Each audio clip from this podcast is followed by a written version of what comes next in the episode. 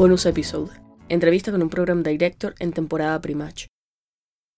Este es un segmento de la conversación que sostuve con el Dr. Ricardo Correa, el Program Director de Endocrinology, Diabetes and Metabolism Fellowship en la Universidad de Arizona, en la que nos habla a profundidad del proceso de entrevistas para residencias y fellowships.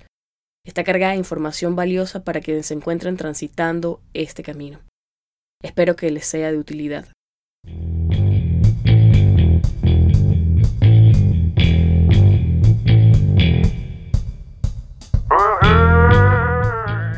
Escuchando Pluripotenciales, el podcast de la doctora Sheila Toro.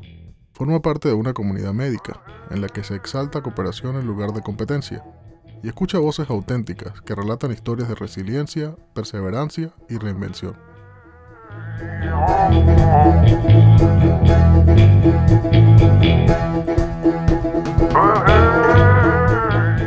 Entonces quería preguntarte un poco más acerca de esa posición como Program Director en el Fellowship de Endocrino, ahí donde estás en Phoenix. Tú tienes la potestad, de hecho, de aceptar aplicar a hacer el Fellow en esa institución. ¿Qué características consideran deseables en un aplicante a un Fellowship de Endocrinología, Diabetes y Metabolismo en la Universidad de Arizona? Claro, esta respuesta la voy a contestar con un poco de sesgo. Porque yo, al ser minoría, favorezco las minorías. Entonces, la forma con que yo reviso las aplicaciones es que nosotros recibimos aproximadamente, en fellowship no se reciben tantas como en residencia, pero en fellowship recibimos entre 180 y 220 aplicaciones. Okay. Y yo personalmente reviso las 180 o 220 aplicaciones. es diferente a una aplicación en una residencia donde reciben 5.000 aplicaciones. O sea, es imposible revisar las 5.000 aplicaciones. sí, se, dividen el trabajo entre las personas. O no, o, hacen sistemas de, de, filtros. Oh, ok. En mi caso, para disminuir el, sesgo de, de, no aceptar aplicantes. Estoy expandiendo esto un poco más porque aparte de, ser eso, ah, recientemente he tomado la posición de ser director de diversidad para educación médica de posgrado. Entonces, quiero tratar de expandir todo esto a todas las especialidades y subespecialidades. Es no ver la, lo, lo sociodemográfico pero ver al aplicante completo, desde lo que es la, los scores hasta lo que es cartas de recomendaciones, el CV y el personal statement. O sea, ver al aplicante completo y a esos son los que usualmente acepto y les doy entrevista. ¿Scores en qué? Los scores de los USMLE. Oh, o sea que te persiguen hasta el fellow. Yo tenía la oh, esperanza de que eso fuera algo que tú dejaras atrás en algún punto de tu vida. Claro, no es que yo le doy más valor a, por ejemplo, si hay una persona que quizás en los scores no son muy buenos, pero la carta de recomendación del Program Director de Medicina Interna, donde está haciendo medicina interna, dice que es uno de los mejores residentes, que ha hecho muchísimo, que, o sea, una carta que te emociona leer. No me importan los scores. O sea que hay que tratar de alguna manera de compensar quizás las deficiencias de otra manera con, tu performance. Correcto.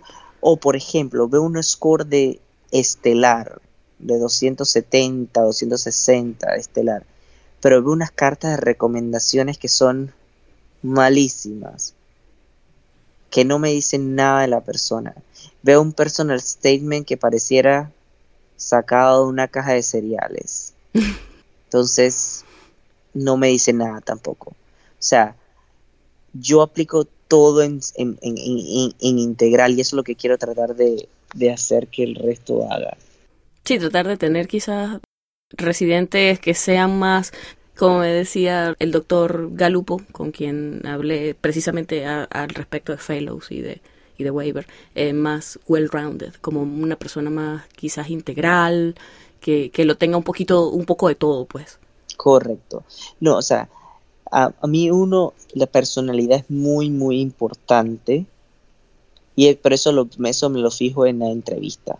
Pero antes de la entrevista, ver no los papeles nada más, viendo una persona en papel no solamente es enfocarme en esos exámenes, es enfocarme en qué ha hecho la persona, ver ese currículum y ver si le interesa. A veces no es que tenga que tener una publicación en New England. O sea, yo no espero que ningún uno de los aplicantes tenga una publicación en New England Journal of Medicine. Pero al menos espero que de alguna u otra forma se, se han involucrado en algo académico, porque los fellowships realmente son académicos. Vas a hacer una subespecialidad es porque realmente quieres hacer algo más académico. Claro. Entonces, que hayas participado, no sé si eh, en presentaciones de póster o que estés involucrado en, organizaciones médicas y que hayas tenido alguna posición en un comité o, estar involucrado en un comité, eso igual vale. Claro.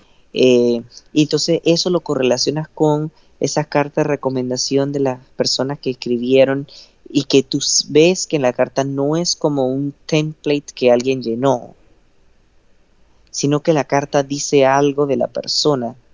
Dice que esa persona es buena, que esa persona es estelar, que eso, y lo correlacionas entonces con por qué quieres hacer endocrinología en ese personal statement. ¿Qué pasa? Que también te puedes dar cuenta que hay mucha gente que aplica y se, a cuatro áreas. Ok. Porque quieren ver a cuál le pegan. Entonces, bueno, quieren, quieren aumentar sus posibilidades, digamos, es estadística. Claro, pero, pero entonces ahí, ahí baja la calidad, porque entonces, o sea, o quieres ser nefrólogo o quieres ser endocrinólogo. No es que, oh, es que porque no me salió nefrología, voy a coger endocrinología. Entonces, o no me salió la otra y esta es mi segunda opción. Eso baja, baja, baja la, los chances, pero todo eso, la única forma de poder tener un sentido a ese, a ese aplicante es podernos revisar todos los componentes. Bueno, y me decías antes que de hecho tienes que aplicar al match en todas las especialidades a nivel nacional para endocrino. Aleras, correcto. Primero aleras y después al, al match. Sea, ERAS es el, el proceso donde tú aplicas y donde mandas tu aplicación. El match es el, el, programa después donde tú vas a meter tu ranking list oh, okay. y, y, los programas van a poder aplicar. En endocrino, desde hace tres años, eh, se fueron al match. O sea, antes habían programas que estaban en el match, habían programas que no estaban en el match y, y te puedan ofrecer posiciones fuera del match. Si les gustaste el día de la entrevista, eh, te dicen, ¿sabes qué? Nosotros te queremos acá. Ya, ya endocrino no existe eso. Ya endocrino, el 99% de los programas están en el match. Oh, ok. O sea, es, es algo quizás más esta palabra la digo mucho, pero es que me parece que es bien descriptiva, es algo más estandarizado. Correcto, casi todas las superficialidades están yendo al match. Oh, ok. La ventaja de, como te decía, de revisar a la persona integralmente sin ver las características sociodemográficas de la persona es que escoge personas, no importa si son IMGs o US Medical Graduates, si son afroamericanos o hispanos, si son transgénero o cualquier, no, o sea, nada de eso. No, no te importa, es que lo escogiste porque viste y te gustó la persona en papel. Claro, y evitas de esa manera quizás discriminar y hacer todo mucho más objetivo. Y luego cuando invitas a esa persona a la entrevista, entonces una de las cosas claves para mí y es lo que le digo a todos los, los que son, forman parte de mis faculties es que tienen que valorar muchísimo la personalidad de la persona. ¿Qué rasgos buscan? O sea, cuando dices personalidad, bueno, todos tenemos una serie de rasgos que, que son distintos a otros, pero ¿qué tipo de rasgos consideras deseables en un aplicante?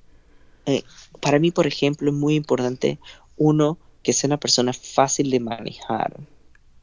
Y segundo, que sea una persona que vaya a relacionarse bien con todos, ¿Ok?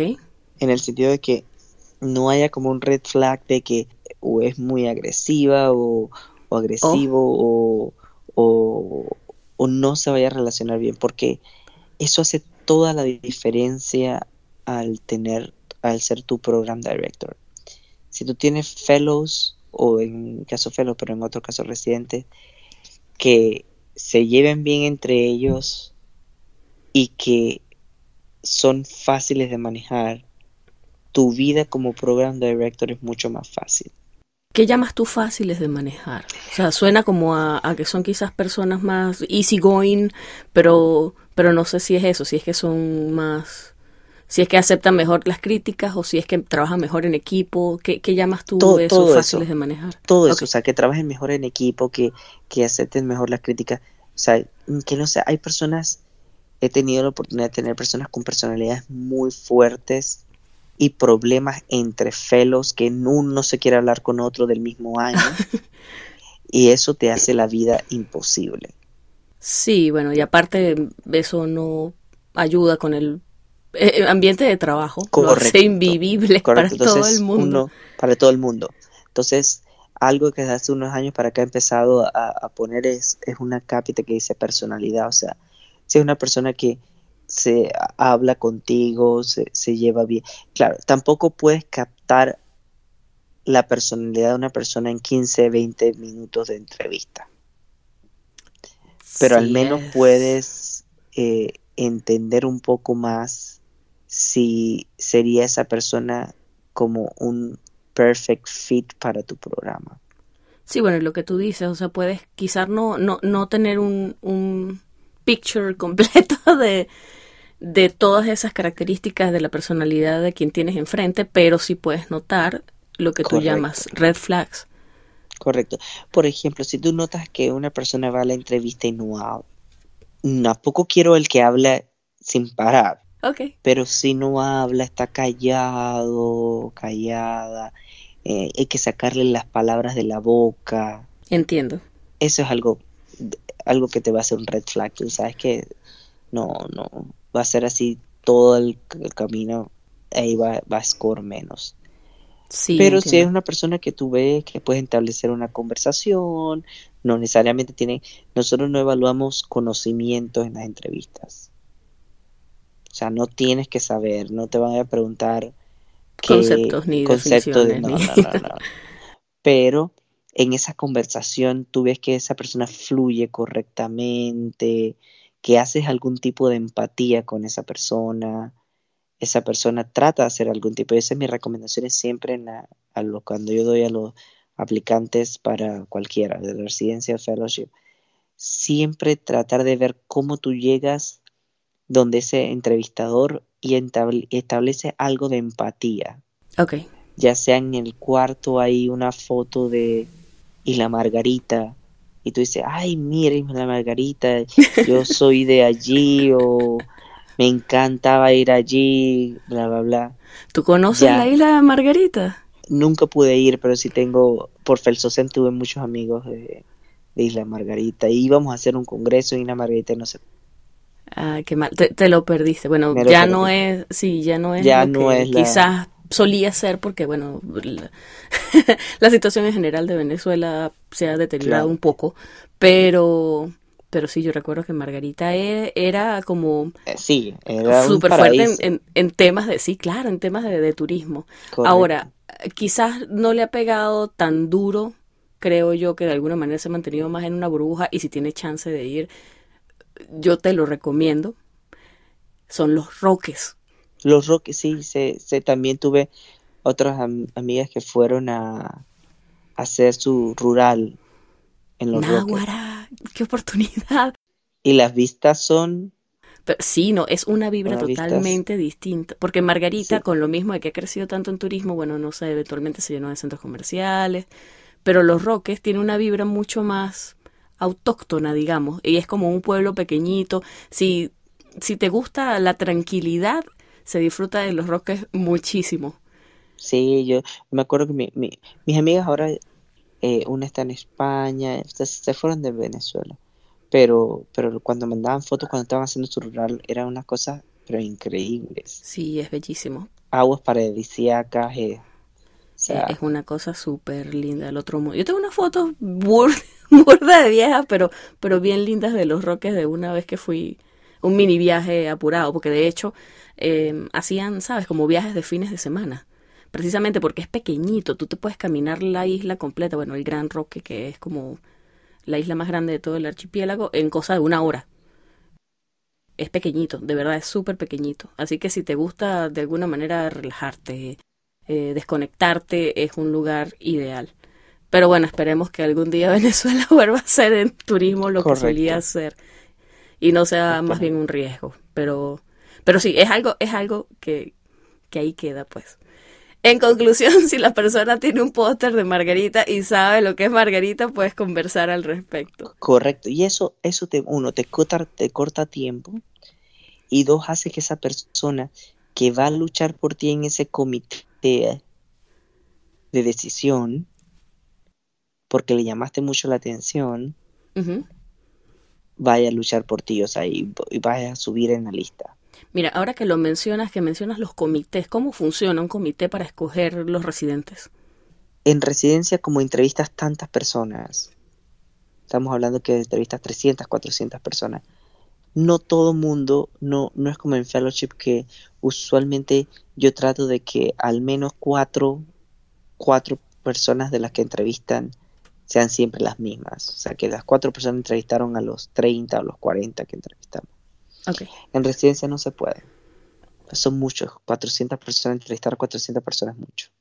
Entonces, te van a entrevistar dos personas y no necesariamente son las dos personas que entrevistaron a todo el mundo.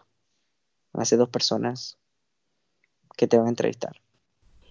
Esas personas, todas esas que entrevistaron, se van a reunir en un grupo, en un comité. Y así como es la mismo que pues, pasa para los grants, así mismo pasa para las entrevistas. Tú tienes que llamarle mucho la atención a esa persona que te entrevistó, a una de las dos, okay. para que esa persona pueda estar en ese grupo grande y convencer al resto del grupo grande que tú debes ser una de las personas que deben aceptar. Okay. Entonces, eh, usualmente si te entrevista el program director, tienes mucho más chance porque el program director tiene mucho más poder. Claro, su opinión digamos que tiene más peso, pero de nuevo tienes que pero involucrado enamorarlo, como quien dice. Pero cualquiera del miembro del comité, si es fuerte esa persona y presiona y dice, mira, yo quiero, esta persona me llamó la atención por esto, esto, esto y esto, y convence al resto, ya, eso, eso es, pero para poder ganarte a esa persona en esos 15 minutos tienes que haber hecho algo que, que al conectar bien rápido con esa persona. Sí, bueno, que te haya hecho de alguna manera memorable. Correcto, correcto. Tiene que haberte hecho memorable. O algo que tú te expreses, que tú hagas, que, te, haga, que te haga memorable. Okay. Y el, el comité de decir, usualmente algún program director o algún associate program director te va a entrevistar.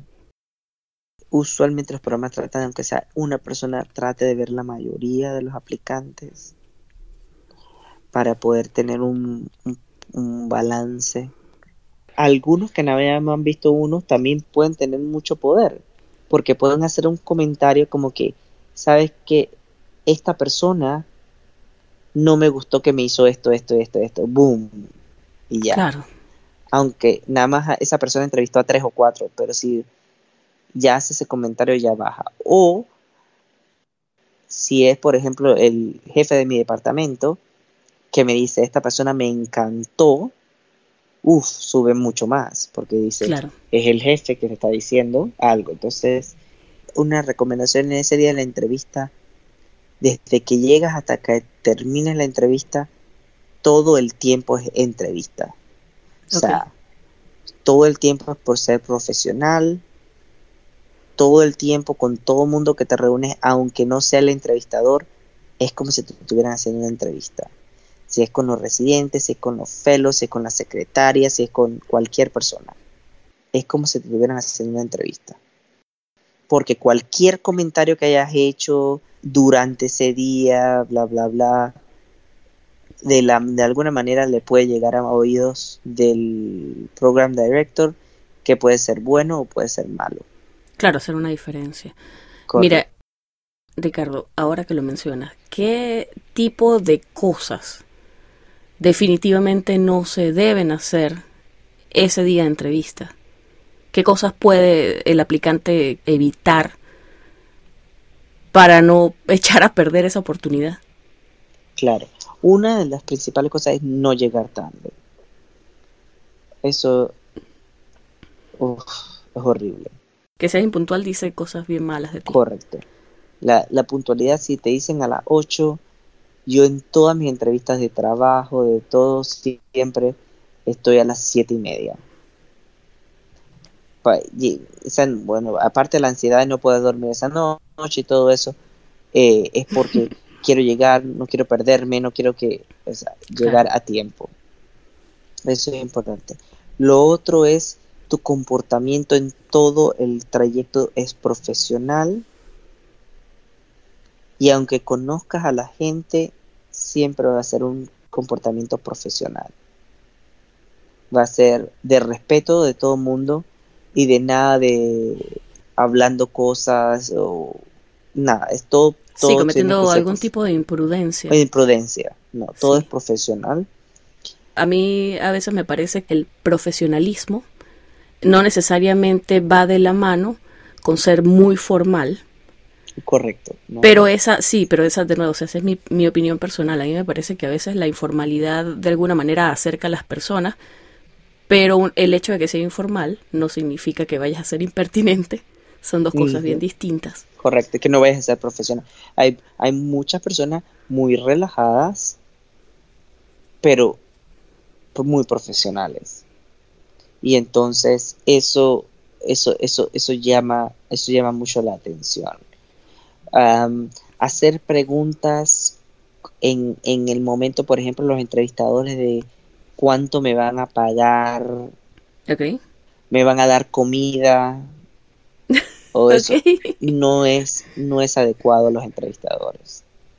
Eso va más adecuado a los cuando estás con los residentes o con los fellows preguntarles. También el proceso de entrevista no solamente es para que te escojan, sino es para que tú escojas. Entonces es el momento que tú tienes y siempre la persona más que más puedes confiar es en, el residente o en el fellow. Okay. Y, y preguntarle cómo te gusta el programa, qué cosas te llaman más la atención, qué cosas puedes mejorar, eh, ahí le puedes preguntar cómo ganas en, es suficiente para poder sobrevivir en este lugar, cómo es la comida, eh, todas las cosas que quieres preguntarle a los residentes, a los fellows son importantes para poder conocer tú, porque tuve la experiencia cuando estuve aplicando para residencia de medicina interna, de entrevistarme en un lugar que tenía otro latino, y el otro latino, cuando estábamos en un momento que fuimos a comer, me dijo en español, por favor no vengas a este programa. Oh, ok. Ok, ya. O sea, eso fue todo para mí. Susto. Si un residente... Imagínate. Si un residente te dice eh, eso, definitivamente era un no. O sea, que no solamente se mira la entrevista como ellos me están buscando a mí, es lo mismo cuando vas a, un, a una entrevista de un trabajo. Claro. No es como que ellos me están buscando a mí, sino yo también lo estoy buscando a ellos. O sea, me gusta el programa, o sea, me gusta la ciudad, voy a tener una buena calidad de vida, voy a poder salir, voy a poder tener una vida fuera del hospital, el hospital me gusta, veo cómo la vida de los residentes o de los fellows tienen oportunidades para hacer cosas, o sea, todo eso está en tu mente, tú dices, ah, sabes que este es un programa que puedo venir, pero también hay cosas que tú, tú vas a ver que no te van a llamar, o sea, que uno no se hablan con los otros, que hay un, unos faculties que no se hablan con otros y, Mm, y que no es un ambiente familiar y que no, sé, por ejemplo, en, en fellowship, ah, o que los fellows están cansados y que no hablan y que no, nunca, o sea, una red flag es el programa no arregló ni un tiempo a solas los aplicantes y los fellows o los aplicantes y los residentes. Quizás están, suena, suena un poco paranoico, pero que están tratando de ocultar. Correcto. Porque, de hecho, sabes que las compañías grandes, por ejemplo Amazon, hace entrevistas similares a las entrevistas de posgrado, las entrevistas de fellow. O sea, ellos hacen entrevistas que pueden durar todo un día, te pasan primero con un entrevistador, luego con otro, a la hora de almuerzo te asignan a una persona eh, que esté en Ah, el mismo exacto. nivel para el cargo que estás aplicando, sí. Y esas personas por lo general te dicen, te hablan sobre el ambiente de trabajo, te hablan sobre sueldo versus costos de vida en la ciudad. Entonces, de hecho, es un modelo de entrevista que, es- que es no solamente único de los hospitales y de los programas de entrenamiento de posgrado médico, sino es algo que también las corporaciones grandes hacen. Entonces, si ellos lo hacen, ¿por qué no dejarte a ti hablar con quienes van a ser tus corresidentes y, y quizás te pueden hablar un poco más desde el punto de vista de- del residente, de cómo es la experiencia en, ¿Cómo es la el- lugar, en de, la institución? de ellos? Sí, claro, en algunos lugares pueden prepararlos, pero tú puedes sentir que el ambiente, sentir cómo, cómo se sienten. Eh, eh, había lugares que yo fui para entrevistarme que yo decía, no, esta gente está trabajando, no es que yo no quiera trabajar, pero es que esto es, es absurdo lo que están haciendo, o sea, Claro, hay como un, un radio trabajo versus calidad de vida de nuevo. Correcto, correcto, correcto. Yo trabajé muchísimo como residente de medicina interna en Miami, un hospital muy grande, con 1.300 residentes y fellows, o sea, una cosa enorme. Trabajé muchísimo, pero la pasé muy bien, Que es lo importante. claro. Hice mis Pues si tienes una actitud alma, Positiva, bueno, vas a, vas a estar más presto a, a aprender de la Correcto. experiencia que si tienes una actitud de quiero ya salir de esto. y, y sabía que el trabajo era intenso, pero nada, no, no tiene comparación tener un grupo de soporte como lo tuve en Miami, tener attendants que te entendían, o sea, había muchas buenas características a pesar de que el trabajo es duro, pero vas a otros lugares y ves que el trabajo es duro y que nadie te apoya y hay programas que hasta yo le llamo malignos, que, que son programas que vas a ser un trabajador más, o sea, Sí, y una, y una de las cosas que hay que entender es que Estados Unidos no funciona como Latinoamérica. En Latinoamérica nosotros éramos unos esclavos.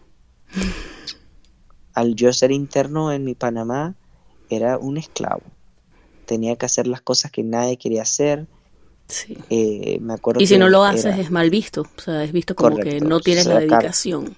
sacar, o sea, jamás en mi internado se enfocaron como, como vamos a aprender. Se Tú aprendías por osmosis y porque te gustaba y porque estudiabas. Pero yo me acuerdo cuando como interno de entregarle el turno al, al otro era cama 1 tienes que sacarle sangre, a cama 2 tienes que poner un tubo nasogástrico, a cama 3 tienes que poner una sonda Foley. cama- Eso era los entrega de turno. O sea, era Sí, puras cosas que lo puede hacer cualquier otro personal que no sea médico, pero en mi país eso era el personal médico, hacía todo eso, que había que mover en una camilla, camilleros desaparecían, y tú tenías que hacer como camillero, tenías que, o sea, todo, todo lo tenías que hacer tú, o sea, todo al final la responsabilidad era tú como interno. ok. En Estados Unidos no, cada uno tiene su función. Están las enfermeras, están todo. Tú pones una orden y las cumplen. En mi país tú pones una orden y tú la cumplías. Entonces tú pones una orden y las cumplen. Y entonces eh, ese sistema es lo que tienes que tener tú acá. Ok. Sí, claro, tienes que de alguna manera, de alguna manera ver eso, porque a mí me parece que si dejamos la comodidad de casa para venir a entrenar en un programa que, que consideremos modelo, pues tenemos que no perdernos de eso, no, no perder la meta en mente. Y, y es básicamente mi razón para venir a Estados Unidos. Ahí ya me pongo un, un poco personal. eh, yo quería entrenar en un lugar donde estuviesen los recursos, donde tú digas, bueno, el paciente necesita tal cosa y de hecho existe la posibilidad de darle ese tratamiento, estén las herramientas diagnósticas, que de hecho tú aprendas cómo debe ser la medicina, no como en a veces eh, nos tocaba en Venezuela, que era, mira, lo que se debe hacer es tal cosa, pero no podemos porque no hay recursos. Entonces creo que tenemos que mantener esa meta siempre eh, clara para no terminar quizás haciendo lo mismo, o sea, terminar en un lugar donde quizás la dinámica de trabajo va a ser igual asfixiante o quizás trabajar en un lugar donde tu iniciativa no es apreciada porque porque bueno, el sistema jerárquico no lo permite, que hasta hace poco yo no sabía que ese tipo de posgrados existían en este país. Eh, lo que tú llamas residencias malignas, yo, yo lo desconocía por completo. Yo pensé que eso era un mal de Latinoamérica. No, no, no, hay, hay programas acá y, y, y por yo estar involucrado en estas organizaciones médicas y por tener en cierto conocimiento de, de, estar en esto de las organizaciones. Soy cierto centro de referencia y hay gente que me llama y me pregunta y, y eh, oh he tenido experiencias que, de que gente que me cuenta que no lo puedo creer, o sea, sí, son, son cosas como que el program director me dijo tal cosa, le tengo miedo, no puedo ir, me están abusando porque me hacen trabajar más que los demás, no puedo hacer nada, y eso eh, pasa en, programas. Y entonces muchas veces mucha gente tiene miedo porque piensa que los van a votar, no pueden hacer nada. Y es difícil. Claro. Pero pasa en Estados Unidos eh, y eso es lo que usualmente en ese tipo de entrevistas tienes que buscar. Sí, ver, ver las señales quizás para evitar caer en esas situaciones porque son desgastantes. Y de nuevo, o sea, vas a pasar un tiempo, vas a terminar obteniendo un título y vas a aprender, pero como decimos nosotros, a los golpes y no es lo ideal. Es. De nuevo, o sea, cuando ya sacrificamos algunas cosas, viniéndonos a buscar una situación mucho mejor. Correcto. Entonces, y a veces no, no es que porque venimos de Latinoamérica tenemos que aceptar ser la, la menor escala, ser lo que dicen second citizens. Sí, sí, yo también lo he escuchado, de, Second Class Citizen. Es, es bien despectivo. Es bien despectivo, sí. Pero está.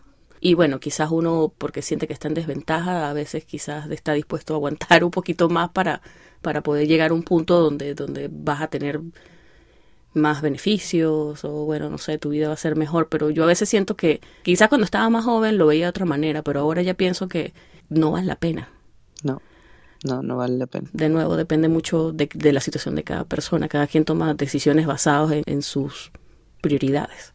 Pero sí, creo que hay que estar bien pendiente. Y ya varias personas me lo han dicho. O sea que de hecho es una preocupación real al punto de, sí, sí, es una de que de hecho se habla de la cosa. Claro, muy, se habla muy bajo la mesa. Por supuesto, hay que tener mucho cuidado con ciertas cosas que se dicen al respecto porque no, no quiere ser la persona que está hablando mal de ningún programa, pero igual creo que es importante siquiera saber que ese tipo de situaciones existe para poderlas evitar activamente. Definitivamente. Y, situaciones que ocurren durante la residencia, durante el fellowship, hay que alzar la voz muchas veces y, tener que, que, ver cómo se hace para que se cambien. O sea, no quedarse callado muchas veces, porque muchas veces mucha gente se queda callado. El año pasado hubo una acusación en un programa de cardiología en California de que uno de los faculties estaba abusando sexualmente de los de los fellows. Oh Lord. No, yo, yo he escuchado y sobre todo recientemente digo gente que he conocido con, con el podcast me han contado experiencias que, que son tan inauditas me parece a mí como tal cual acoso sexual. Sí. Y son una realidad el programa lo, lo acaban de cerrar. Claro, al, al médico lo, le quitaron la licencia y todo, pero el programa lo, lo cerraron, lo sancionaron y lo cerraron. Claro, ¿y cuántas veces pasó eso antes de que hecho alguien dijera, mira, Correcto, hasta que alguien habló, salió a la luz. Y eso pasa, o sea, no estoy hablando de estos casos extremos, pero hay cosas que no salen a la luz muchas veces porque tienen miedo. Todo el que me pide, el que alguna vez me llama porque he estado en con relación con ACGME, que es la organización acreditadora, o, o, que alguna vez me conoce y sabe que me estoy involucrado en esto, yo a todos les digo, mire, si llega el punto de que tú me has localizado a mí, es, es necesario hablarlo, escalarlo, y es necesario que si hay que mandar una carta a la organización ACGME para que tome cartas en el asunto, la mandas y no la mandes anónima, o sea, mándala porque está afectando y va a seguir afectando a la gente que viene después de ti. O sea que aquí todo el mundo, no importa el color, raza, nada, tiene igual probabilidad de hablar y decir sus opiniones y que sean escuchados y esa es la característica de este país. Entonces...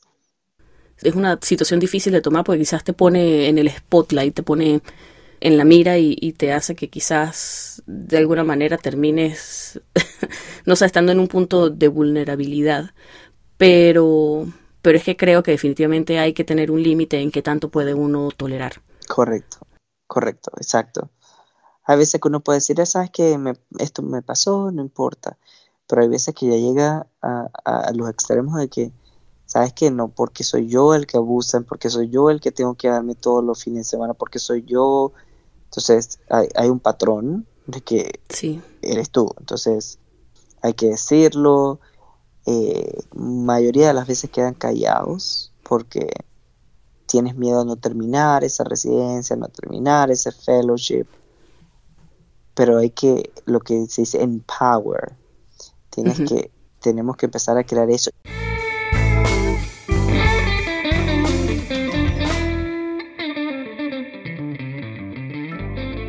Este es un segmento de la conversación que sostuve con el doctor Ricardo Correa desde Phoenix, Arizona.